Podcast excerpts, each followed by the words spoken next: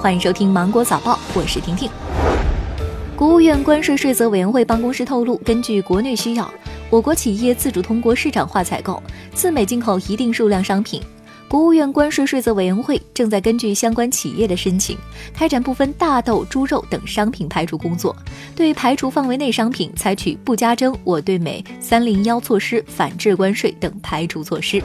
农业农村部发布监测调度表明，我国生猪产能恢复势头较好。目前，年出栏五千头以上的规模养殖场生猪存栏量已经实现了连续三个月回升；年出栏五百头以上的规模养殖场生猪存栏连续两个月回升，生猪存栏年底前将会触底回升。从供给看价格，进入十一月以来，猪肉涨价预期也在降温。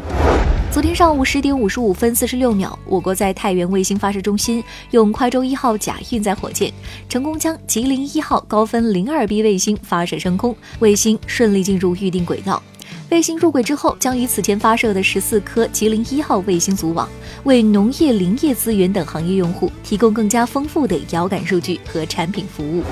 近日，广东佛山市住建局发布通知，禁止商办变公寓。自二零一七年以来，北京、天津、广州、深圳、厦门等十六地相继发布了政策，限制商改住。综合多地调控政策来看，不得擅自改变为居住用途成为了基本原则。中国人民银行发布风险提示说，近期一些不法商家冒用人民银行名义，声称发行订某套人民币珍藏册等人民币类收藏品，欺骗消费者。对此，人民银行明确表示，从未发行过任何人民币纪念币珍藏册、人民币纪念币大全套、人民币纪念币纪念册类产品。承德避暑山庄发现大量侏罗纪恐龙足迹，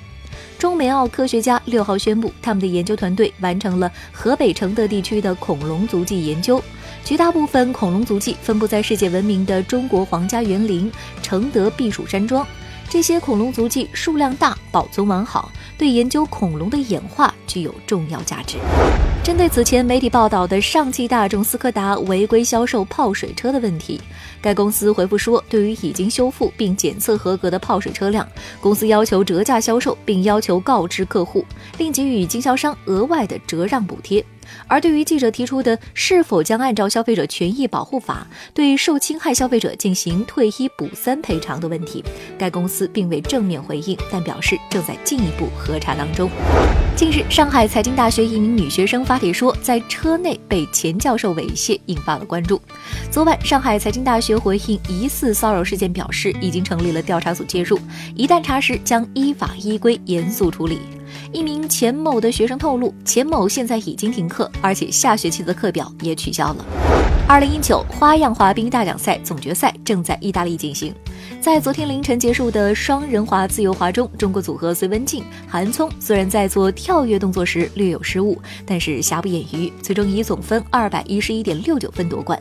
这也是他们首次在总决赛登顶。另一对中国组合彭程、金阳收获亚军。那好了，今天新闻就这样，明天见，拜拜。